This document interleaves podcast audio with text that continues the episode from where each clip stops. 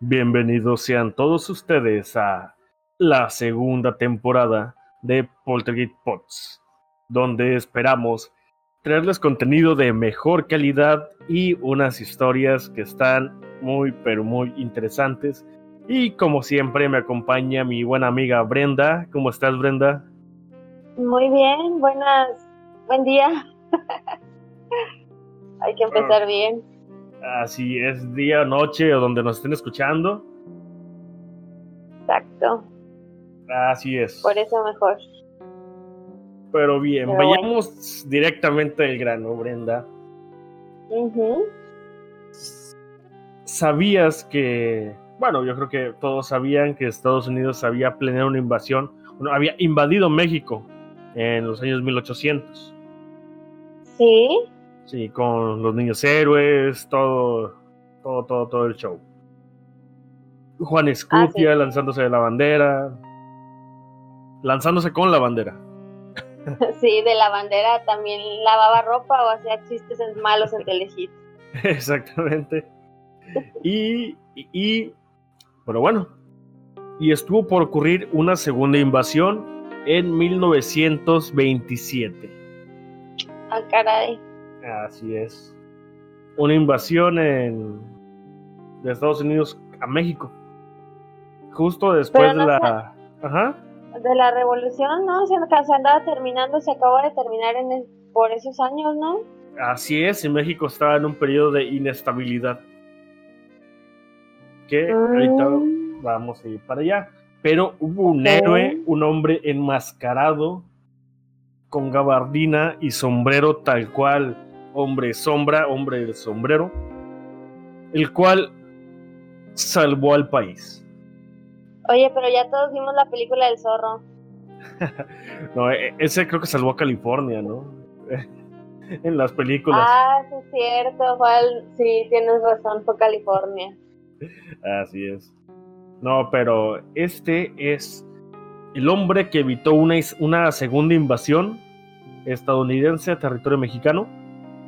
Y es el espía mexicano conocido como el agente 10B. ¿A poco México tenía espías? ¿Le alcanzaba el presupuesto? Pues tuvo uno que fue muy chingón como para evitar una guerra.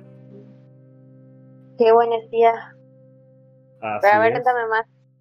Bueno, bueno, durante muchos años se guardó en secreto un episodio tenso y difícil entre las relaciones diplomáticas de México y los Estados Unidos. Tuvieron que pasar 43 largos años, hasta 1950, en que el expresidente Emilio Portes Gil publicó en el periódico El Universal algunos datos sobre la forma en que México evitó una invasión norteamericana por el año de 1927. Pero esto no fue hasta 1993 que se pudo conocer una carta del secretario de Relaciones Exteriores, Aaron Sainz, del gabinete del presidente Plutarco Elías Calles, dirigida al secretario de Estado, de Estado norteamericano, Frank B. Kellogg. El texto se basa en documentos históricos que proceden de los boletines 14 y 55 de los archivos de Plutarco Elías Calles y Fernando Torreblanca. No es de sorprender que uno de los principales puntos de, discordia entre Estados Unidos y México fuera el petróleo. Recién estrenando su periodo presidencial, Plutarco Elías Calles, ni tardo ni perezoso, inmediatamente rechazó los tratados de Bucareli de 1923, pactados entre Estados Unidos y México, con la única mano que le quedaba buena por Álvaro Obregón, y comenzó a redactar una nueva ley sobre el petróleo que se cumpliera estrictamente y con apego al artículo 27 de la Constitución. O sea, lo que es de México es de México, Sí, a huevo. Como debe ser. como debe ser. Menos Texas. Texas nunca nos la regresaron. Exactamente. Bueno, eso, Texas fue de México, hijo, pero pues, Sí, fue de México, nunca la regresaron. así es.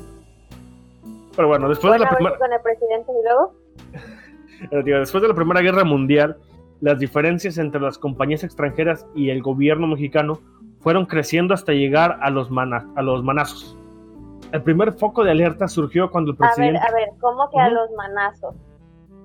Ajá, o sea, que fue, que fue volviéndose cada vez más hostil.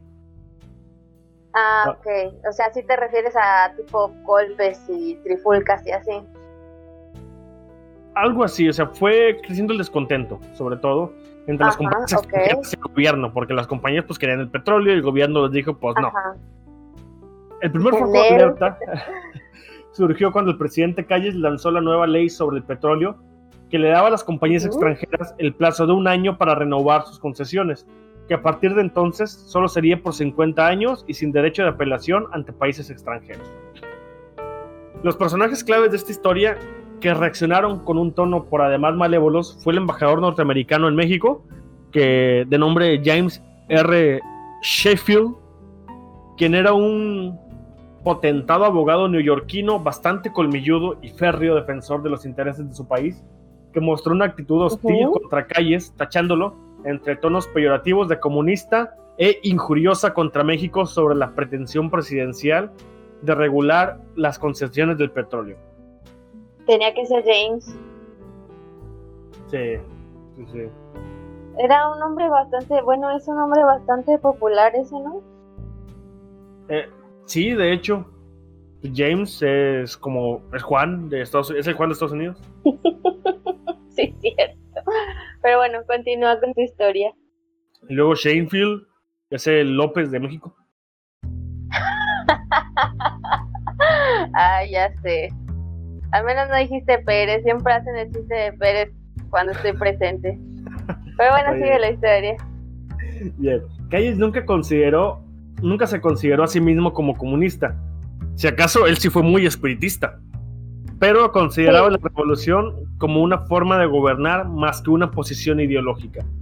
La opinión pública en los gringos se tornó áspera en contra de la política mexicana cuando la primera embajada de la Unión Soviética, nunca antes establecida en ningún otro lado, se instauró en nuestro país. O sea, los soviéticos pusieron su primera embajada en México. Ah, caray. ¿No será Ah, sí. que también por eso los americanos se enojaron? Así es, pero ahorita. Bueno, más, más que enojo fue como que una excusa. Ah, o sea que si usaron de excusa eso de que pusieron la embajada para enojarse. Así bueno, es. sigue con la historia, a lo mejor me estoy adelantando. Y luego el, el embajador eh, soviético dijo: ningún país muestra más similitudes que la Unión Soviética y México. Ah, no más.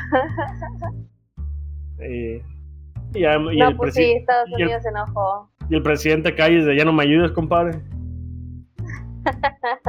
ya sé.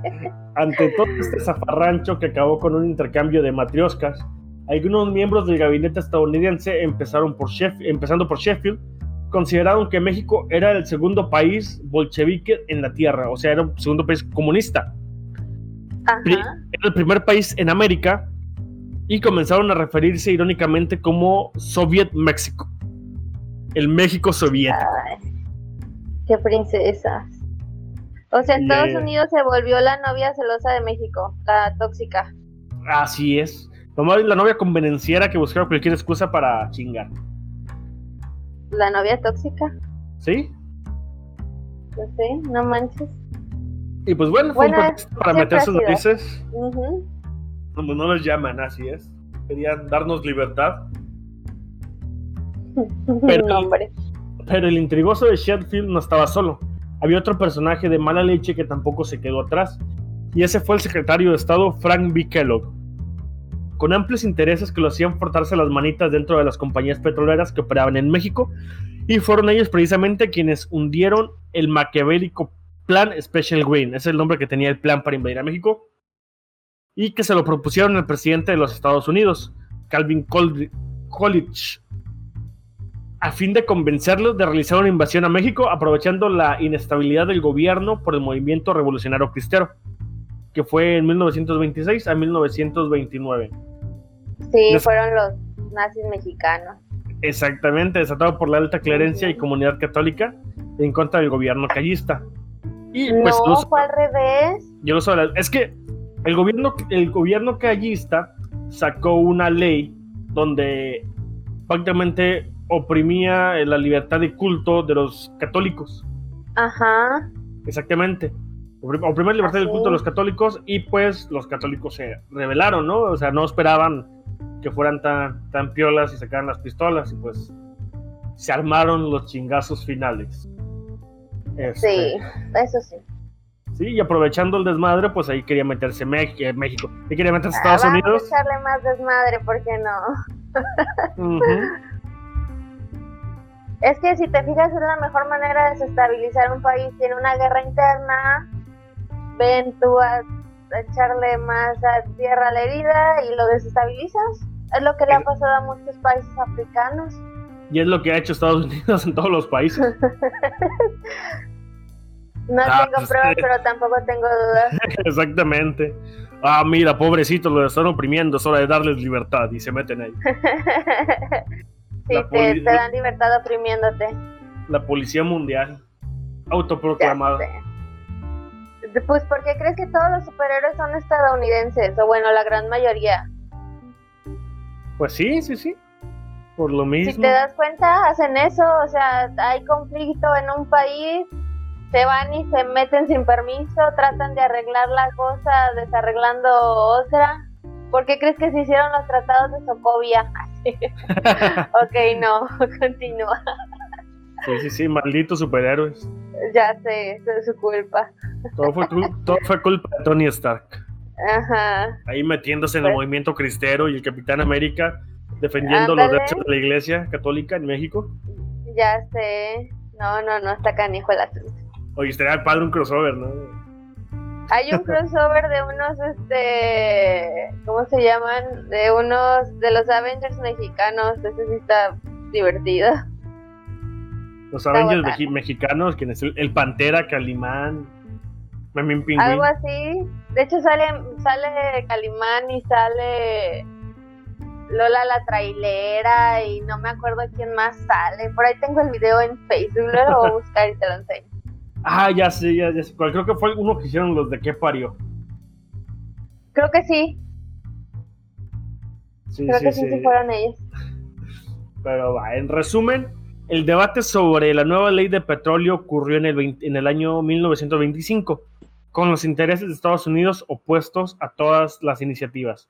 En 1926 la nueva ley fue promulgada y en enero de 1927 el gobierno de Calles canceló los permisos de las compañías petroleras que no cumplieran y respetaran la ley. Bueno, alguien hizo algo. Sí, ya hace falta eso ahorita. Ya sé. Pues bien, toda esta controversia jurídica enfrentó a los delegados de ambos gobiernos en medio de un ring donde hubo de todo, menos reglas. Durante un año y a pesar de que Calles dio muestras de dejarse querer, no más tantito, en algunos puntos, Sheffield mantuvo rígidas sus posiciones, considerando inaceptable que el gobierno diera vida al artículo 27 constitucional. Dicho precepto entrega a la nación el dominio de todos los recursos naturales y solo ésta podía transferirlos a los particulares imponiendo las modalidades que dicte el interés público. O sea, o sea, es mi casa, güey, es, mi agüita, es mi tierra. ¿Quieres? Yo lo que se me... Sí. Si, o sea, quieres tantito de aquí, pues bueno, o sea, acatas mis reglas y te doy. Chance. Ese problema que traen ahorita, ¿no? Con lo del agua, creo que en Chihuahua o en... En, Chihuahua, sí. Donde... ¿Sí, no es en Chihuahua? Le salvaron los riatazos. Sí, estuvo bien feo. Sí. Porque, pues, bueno, eh, creo que tiene una deuda de agua, pero claro que si estás dejando a tu pueblo con. con. con sed, vayas, le estás quitando el agua para sus cultivos, etcétera, etcétera. Para darle al. Para darle a, a otro país, exactamente. Pues bueno, quizás que te debo agua, pero pues ahorita no, espérate. o sea, te, voy, a pagar. Te voy a pagar, pero, luego. ahorita no, joven. Ya sé. ¿Y luego? Mañana fui yo, ¿no? Mañana. Hoy no fui yo, mañana sí. sí. pero bueno. Ok. Mientras esto ocurría en la superficie política, el embajador y el secretario de Estado conspiraban por debajo de la mesa para provocar una ruptura entre ambos países. Y don Plutarco, al fin medio brujo, o sabe Dios qué, sabía que esa tensión podía provocar una intervención armada. Y pues no. ¿Con qué ojos, divina tuerta? La situación pues económica del país estaba bastante balanceada. Ah, como ahorita. Es una rima. Ya sé. La historia rima por sí misma. Qué triste, pero cierto. El presidente Calle solía decir que había un término en política que era clave y había que aplicar como regla. Si no le madruga usted a su enemigo, su enemigo le madruga a usted. Ah, el que, si no, como hay otro también que dice, este, el que no tranza no avanza, o, eh, te aquí matas o te aquí chingas. Más vale maña que fuerza, Benito Juárez. ¿Cuál era, te acuerdas de la ley de Herodes? La ley de Herodes. Ajá, pero ¿qué decía en sí ese dicho? También tiene que ver con la política y con eso de, de si no friegas, te friegan. No, no, no, no, no, no me acuerdo. No, no me acuerdo. Oye, si alguien sabe, ahí por favor en los comentarios ah, la, la, ley, la ley de Herodes, o te chingas o te jodes. O te chingas o te jodes. Ah, no, entonces no tiene nada que ver. Sí. Pero sí, también es un buen dicho mexicano. Pero bueno, ¿y luego? Pero bien. Todos los detalles del infiltrado que realizó el trabajo de espionaje se concentró en un nombre clave, 10B. No se sabe si 10 era por su rango o su talla y la B por su apellido o por la copa de su brasier. Porque tampoco se supo si fue hombre o fue mujer o cosa. Si fue norteamericano con raíces Oye, si era, si era 10B, no, no podría ser la talla de su brasier. No, ¿cómo crees? Bueno, tal vez era su rango. La talla de su brasier. Bueno, su rango sí, pero la talla de brasier no. No me van a dejar mentir, pero no manches, lo más sano es ser 32 y ya es. No, no puede ser mujer. pero bueno, ¿y luego? No se sabe si era hombre, mujer o cosa, si era norteamericano con raíces mexicanas o mexicano con chamba en la propia embajada. Lo cierto es que el espía que trabajó para el gobierno mexicano y específicamente con Luis N. Morones, a la sazón del secretario de Industria, Comercio y Trabajo, a quienes describen como un zorro disfrazado que finalmente logró su objetivo, obtener toda la documentación concerniente al plan Special Green y descubrir que el pérfido embajador Shanefield era ni más ni menos accionista en uno de los monopolios petroleros más poderosos del mundo, la Standard Oil ah. Company. Ahí está. Traía su cuenta para que le pisaran. Así es. O sea, el vato tenía intereses. Sí. Es que sí, volvemos a lo mismo. Son estadounidenses. Siempre hay intereses de por medio. Siempre son la novia tóxica, celosa, que quiere más atención. Exactamente, y como dicen por ahí, el que es perico donde quieres verde. Exactamente. El agente 10B arriesgó su pellejo como caparucita roja, pero dentro del hocico del lobo feroz, en las oficinas de un embajador que sentía un odio racista casi patológico por un gobierno en el que había muy poca estirpe blanca en el gabinete, y a los que consideraba bolcheviques más radicales y, y más peligrosos que los rusos. La misión de como a México. ¿A México lo consideraba más peligroso que los soviéticos? Así es. No, lo, lo, considera más soviético que los soviéticos. O sea. es como cuando, cuando salen este que, que por ejemplo que tu hijo se parece más a ti que tú mismo. Como has visto a la hija de Mila Jovovich, que parece más Mila Jovovich que Mila Jovovich. Exactamente. Has visto a México, parecía más soviético que los soviéticos. ah, no manches, también. Yo quiero de lo que se fumaban, ¿no? Sí, sí, definitivamente. Era el. Pura ayahuasca en ese tiempo. Pura, ayahuasca, ayahuasca, sí. La misión del espía consistía en sacar documentos clasificados para ser fotografiados. En cada ocasión el tiempo apremiaba ya que debía sacarlos y regresarlos a la embajada en el menor tiempo posible y sin levantar la mínima sospecha. En un año y medio, el agente 10B entregó más de 300 documentos con los cuales Calles confirmó la existencia de la conspiración y de paso la profunda aversión de Sheffield hacia su persona. También se enteró de las actividades de algunos generales mexicanos con ciertas mañas y que en Washington sabían que había enviado armas a Nicaragua en apoyo al constitucionalista Juan Bautista Sacasa.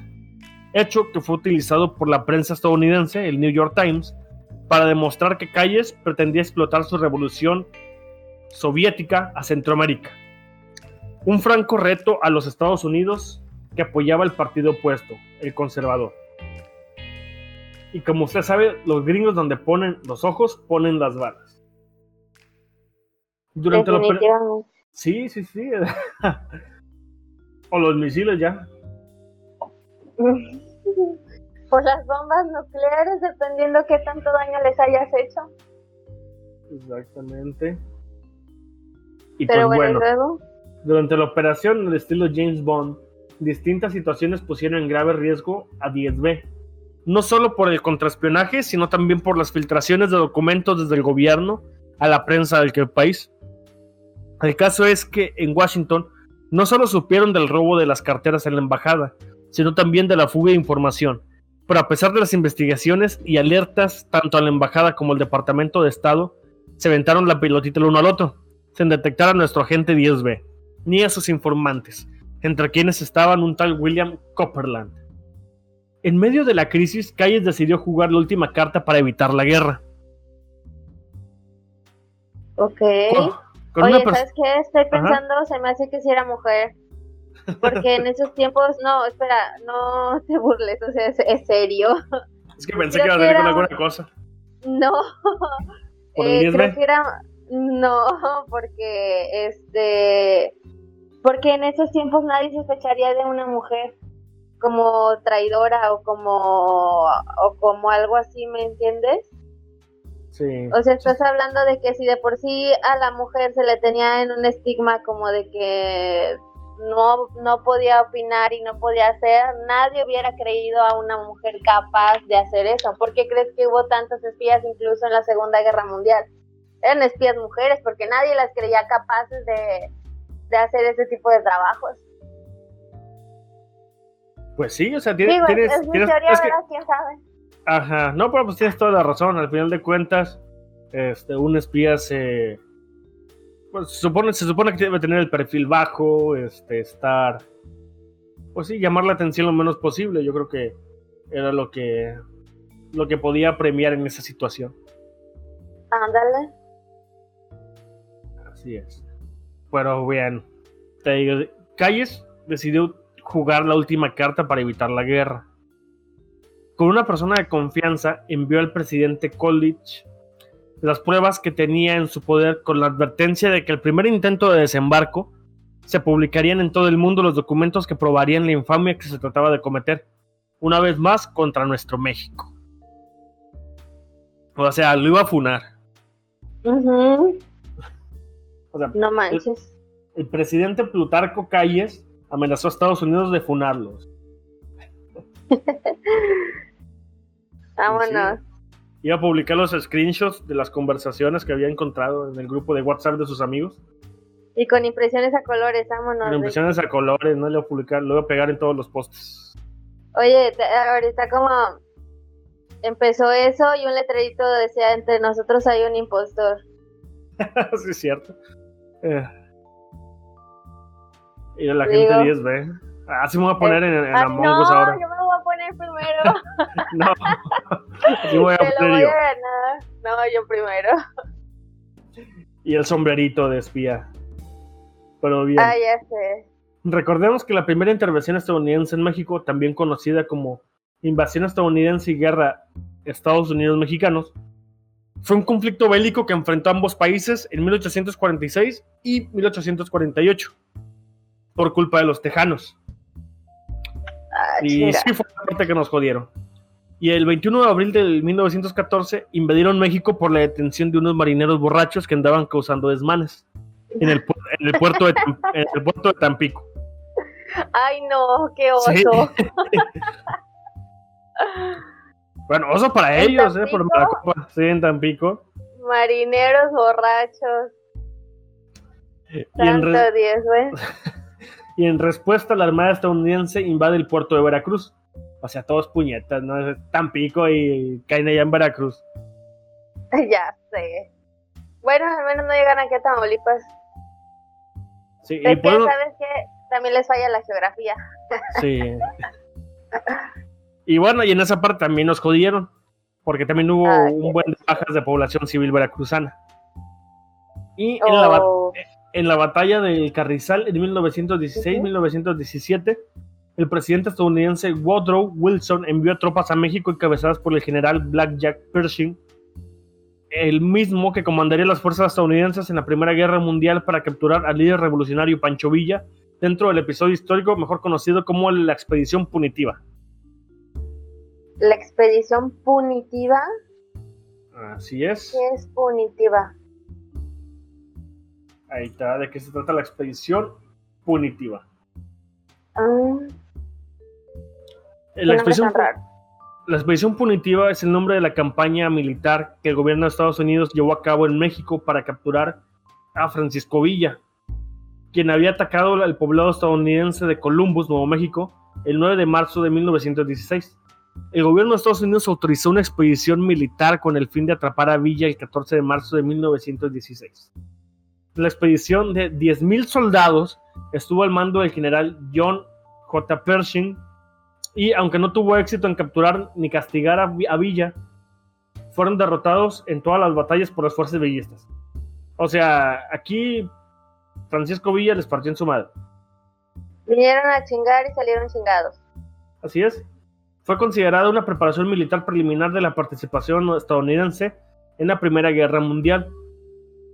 Ajá. Aunque las tropas se dirigían solo contra Francisco Villa, se dieron algunos incidentes con la población civil y combates entre fuerzas constitucionales y estadounidenses, las cuales casi destallan, casi desatan el estallido formal de una guerra.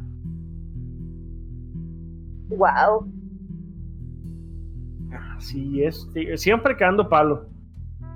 Como debe ser. Así es. O más bien como no debería ser. Como es. Como es. En Nicaragua acontecía una crisis entre los partidos liberal y conservadores, y los gringos, como siempre, intentaban meter- mantener su esfera de influencia y controlar con sus intervenciones armadas. En esta ocasión, vaya usted a saber si Coolidge causó que México, calculó que México no era Nicaragua, que no solo requería un contingente militar 100 veces mayor, sino que por la reciente experiencia mexicana en una guerra popular, no podía predecir el tiempo ni las complicaciones y consecuencias de una guerra bananera. O sea, Es que Nicaragua no eran soviéticos como en México. los soviéticos que los soviéticos. Exacto, les faltó ser, les faltó ser soviéticos. Así es, no, es que sí dicen que México está más cabrón que los rusos. Imagínate. Mientras tanto, en México se confirmó que por, órdenes del Departamento de Estado, una flota de barcos de guerra se dirigía a los estados de Tamaulipas y Veracruz. Calles mandó señales de humo a su amigo, el entonces gobernador de Tamaulipas, Emilio Portes Gil, quien testimonió. El presidente me informó de la grave situación y que por las intrigas del embajador Sheffield y el secretario de Estado Kellogg, estábamos a punto de ser invadidos por fuerzas de los Estados Unidos. Si eso llegara a suceder, me dijo trasladándose inmediatamente a Tampico y con el jefe de operaciones, procedan a incendiar las refinerías de la región, así como los pozos petroleros de, de la Huasteca, en efecto de que los invasores solo encuentren escombros y cenizas. Es pertinente sea- informe usted, deje de terminar lo que dijo Sí, sí, Emilio sí. Es pertinente informe usted al pueblo de lo que pueda ocurrir a fin de que todos los ciudadanos estén listos para repeler la infame agresión. Ok, o sea, se- en pocas palabras, eh, o me lo quedo yo o no se lo queda nadie.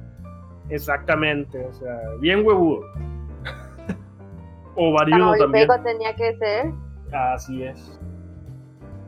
No, bro, o sea, si me vienen a chingar, pues Me lo chingo primero. me, me chingo yo primero para que ellos no tengan nada que chingar. tal vez no en ese contexto, pues, casi. pero. No en ese, en contexto, pero. O sea, como tú dijiste, o todo o nada. Sí, es, aplicaron la de que también este... Ay, se me olvidó. Puedes continuar. Muy bien. La valiosa información obtenida fue de gran utilidad cuando se desató el conflicto belicoso. El 27 de febrero de 1927. Fue así que el presidente de los Estados Unidos, Calvin Coolidge, tomó la decisión más sensata y se comunicó con su homólogo para disolver la crisis. Ante la autenticidad de las pruebas no le quedó más remedio que doblar las manitas y abortó el llamado Plan Special Green, suspendiendo la travesía de los acorazados cañoneros que ya se desviaban desde los puertos, así como lo informara el general Lázaro Cárdenas, entonces jefe de operaciones militares en la zona norte del estado de Veracruz. Como premio de consolación. le llegaron, ¿no? Sí, ya. Como premio de consolación, a los pocos días se inaugura la línea telefónica directa entre el Palacio Nacional y la Casa Blanca con una amistosa conferencia. Qué bonito. Así se hacen las mejores ah. amistades. Como te, te, llevabas mal con el con uno de la, de la prepa o Cebetis y al final terminas cayéndote a toda madre. Pero bueno. Yo me casé con el que me caía mal. Imagínate. Pues ya ves. Así que sí, sí se puede, chicos. Pero bueno, ¿y luego? El intrigoso embajador James R. Sheffield fue removido y sustituido por Dwight W. Morrow, que como prominente banquero de Nueva York estaba más preocupado por la deuda mexicana que, además, México no podía solventarse en los ingresos petroleros. En cuanto al secretario ah, de Estado, Frank Billings Kellogg fue removido de su cargo. O sea, el, banquero que quedó. se quedaron con las ganas de, de, chingar a México, pues. Así es, y ya no volvieron a chingar porque, pues, si no, ¿cómo nos paga México? Si no tiene con qué pagarnos. Ándale, es como, ajá, exactamente. Exactamente. y aquí, por eso. Sí. Y aquí una moraleja. Sheffield, pese a su dolorosa derrota, fanfarroneaba diciendo que regresaba a los Estados Unidos por voluntad propia y que regresaría después de un tiempo. Sin embargo, jamás volvió a pisar el suelo mexicano.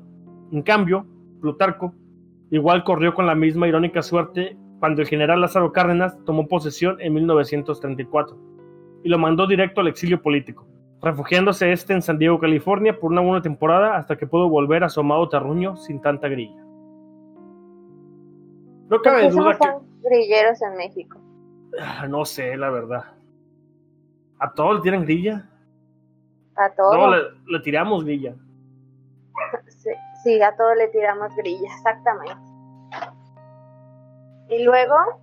Hasta nosotros mismos. Pero bueno, eso es más filosófico. No me es, como, es, que es como terapia, ¿no? Ándale, como nada. Si te desahogas. Haces tu catarsis. Eh, chamaqueando a otro y chamaqueándote a ti mismo. Ándale. Bueno, y luego que cuente, sigue contando la historia, ya nos desviamos un poquito. El chamaqueo terapéutico, oye. ¿Hoy? ¿Ya empezaron? Oh. ¿Fue en tu casa o fue aquí en la mía? Fue en la mía. Ándale, Inaugurando el 16 de, de septiembre. Venga, ha de ser Pancho Villa ahí. Ah, no, ese fue de la ah. Revolución. Sí, sí, sí. Ha de ser Miguel Hidalgo tocándose la puerta. eh, no cabe duda que el presidente Plutarco Elías Calles sorteó con habilidad, valor y patriotismo una intervención armada gracias al personaje anónimo 10B. Después de la última comunicación con él o la espía, nada se supo de su persona. Con esto queda claro que el gobierno mexicano hundió en el olvido su arriesgada labor y hasta la fecha ni siquiera sabemos su identidad como para mandarle flores a su sepulcro. Levantarle un monumento en honor a la verdad o qué sé yo. En fin, no sé ustedes, pero la intuición femenina dice que no fue él sino ella. Igual como tú dices, fue ella. De lo contrario, ya le hubiesen inventado un rostro masculino para cargarse a aquel milagrito. Claro, e-, esa es otra cosa. Si hubiera sido hombre, lo hubieran reconocido como en la, bueno, vas a escuchar bien feminista, pero por ejemplo en la guerra de independencia, no nada más Miguel Hidalgo y, Morelos se sacrificaron. José Forsyth Domínguez también hizo su, su luchita, pues. Sí, sí, sí. Y no se le reconoce tanto. Exacto, bueno, por lo general son las caras masculinas las que más predominan, ¿no? En los seres Machismo, claro. Vas a empezar, Brenda. Sí, ahorita, de una vez. Qué bueno, que no está Baxter. Ya sé, por eso empecé. Sí. Sí, pero bueno, esa fue la historia del agente 10B, el espía mexicano, y esta, la información la saqué de, este, de una publicación que se titula del mismo nombre en WordPress, escrita por Nina. Gracias, Nina, quien quiera que, sea. Historia y política, y saqué la información. Así Y de, otros, de otras fuentes, un México desconocido, sobre la guerra cristera, el artículo 27. ¿Cuántas, eh. cuántos, em, ¿Cuántas personas no habrán quedado en el olvido uh, que hicieron labores así? Imagínate. Bueno, nada más un ejemplo, los niños héroes. O sea, ni eran niños tampoco, ¿verdad? Pero. Ni eran o sea, la, historia te dice que todos se fueron y que ellos se quedaron porque no los recogieron sus papás ahí, que ellos cinco lucharon. Y no, o sea, sí, fue. O sea, no nada más fueron ellos cinco. No, sí hubo más gente. Y si, y si es que ah. y si es que existieron. Sí, porque también se dice mucho que, que no. Que esa parte de la historia fue inventada. Sí, sí, sí he escuchado. No sé, no me consta si es cierto o no, pero pues está muy... ¿Cómo se podría decir? Muy... Está muy rara la historia. Sí, está muy, muy extraña. Ya tiene muchas... Bueno, tal vez sería para otro tema, las curiosidades, mitos, leyendas, mentiras y verdades de la historia mexicana. Las lagunas en la historia mexicana. Las lagunas en la historia mexicana. Es que, ¿sabes qué otra cosa? Nunca me cuadró de, la, de los niños héroes desde que estaba en la primaria y, le, me acuerdo que le pregunté a la maestra, pero pero no me di, no me contestó, nomás me cayó. Le dije a la maestra que cómo era posible, o sea, que no entendía por qué, si nada más porque el niño se aventó ya los estadounidenses dijeron, no, pues, ¿saben qué? Vámonos porque pues, se murió un niño. O sea, tantos niños que se murieron en otras guerras y realmente nunca les importó, hubieran tomado el país de todas formas. No le planteé así la pregunta a la maestra, ¿verdad? Yo nada más le dije que, que, cómo es que nada más se fueron así porque sí.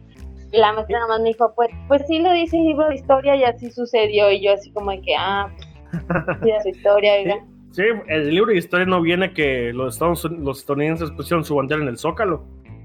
No, es que cuentan pues, nada más lo que les conviene, que te Exactamente. Y pues bueno, quién sabe qué más habría ahí con el agente 10B, como para no hacerlo público, porque es parte de... Yo creo que es una parte importante de la historia. Claro. Digo, pues somos de Tamaulipas y no sabíamos que nos iban a invadir los gringos en 27. O sea, y, te puedo apostar que no fue la única vez que Estados Unidos trató de invadir Exactamente, Tamaulipas, pues. Sí, puedo estar seguro que sí. Por ejemplo, la expedición punitiva contra Francisco Villa, este, el, el, desembarco en Veracruz por los, por los borrachillos, o sea, ya sé. o sea, de Tampico, bien lleva Tampico de Veracruz. También estaba escuchando que, que, por ejemplo, Benito Juárez también pasó mucho tiempo en Nuevo Laredo. Que de hecho al bracito ese de Tamaulipas se le conocía como el brazo de Juárez. Eso no sabía, ¿tú sabías? No, no, no. Pues sí, que porque desde ahí comandó no sé qué chingados. No me acuerdo, la verdad. No les voy a echar mentiras. Pero sí, algo así. Y por ejemplo, de que Tomás Alva Edison era mexicano, ¿sabes? No, eso no sabía. Cuéntame más. Que nació en Sombrerete, Zacatecas, el 18 de febrero del, 840, del 1848. ¡Wow! Sí, de hecho, ahí en Zacatecas hay una casa que tiene una placa que dice: En esta casa nació Tomás Alva Edison. Ah, y, tienen, toda una historia ahí detrás, pero pues ya lo hablaremos en otro episodio. Si bien esto no es más como, no tanto un misterio, es una, es una curiosidad. sí, más histórico. Al final de cuentas es como cultura popular. Así es, estamos en el mes patrio, ¿no? También. Oye, sí. Eh, de hecho, escogiste muy buena historia para empezar el, el mes. La segunda temporada con el mes patrio. Y, y, justo en 15 de septiembre, 16 de es septiembre. Que, ¿Crees que me enfermé de manera casual? No. Todo estaba sumamente calculado, Brenda. Sí, dije, me voy a enfermar aprovechando que terminamos la primera temporada y el 15 de septiembre ya voy a estar bien recuperado. Para empezar con la gente 10B, exactamente. Así es, chicos, todo estuvo fríamente calculado. Y pues bueno, con este episodio comenzamos la segunda temporada donde se vienen más misterios, más muerte, más destrucción, más vergazos finales. Se viene todo junto para esta nueva parte de la historia de Poltergeist Box. Así es, si, ven a un agente 10B jugando el juego de Amon, somos en sala, no soy yo. Así es. Muy bien. Espero que les haya gustado este episodio. Un poco más histórico de lo habitual. Sin embargo, pues estamos en el mes patrio y qué mejor forma de iniciar en el mes patrio que con historias sobre la patria. Con algo patriótico. Y que nadie sabía, o bueno, no, mucha gente sabía. No, mucha gente sabía, exactamente.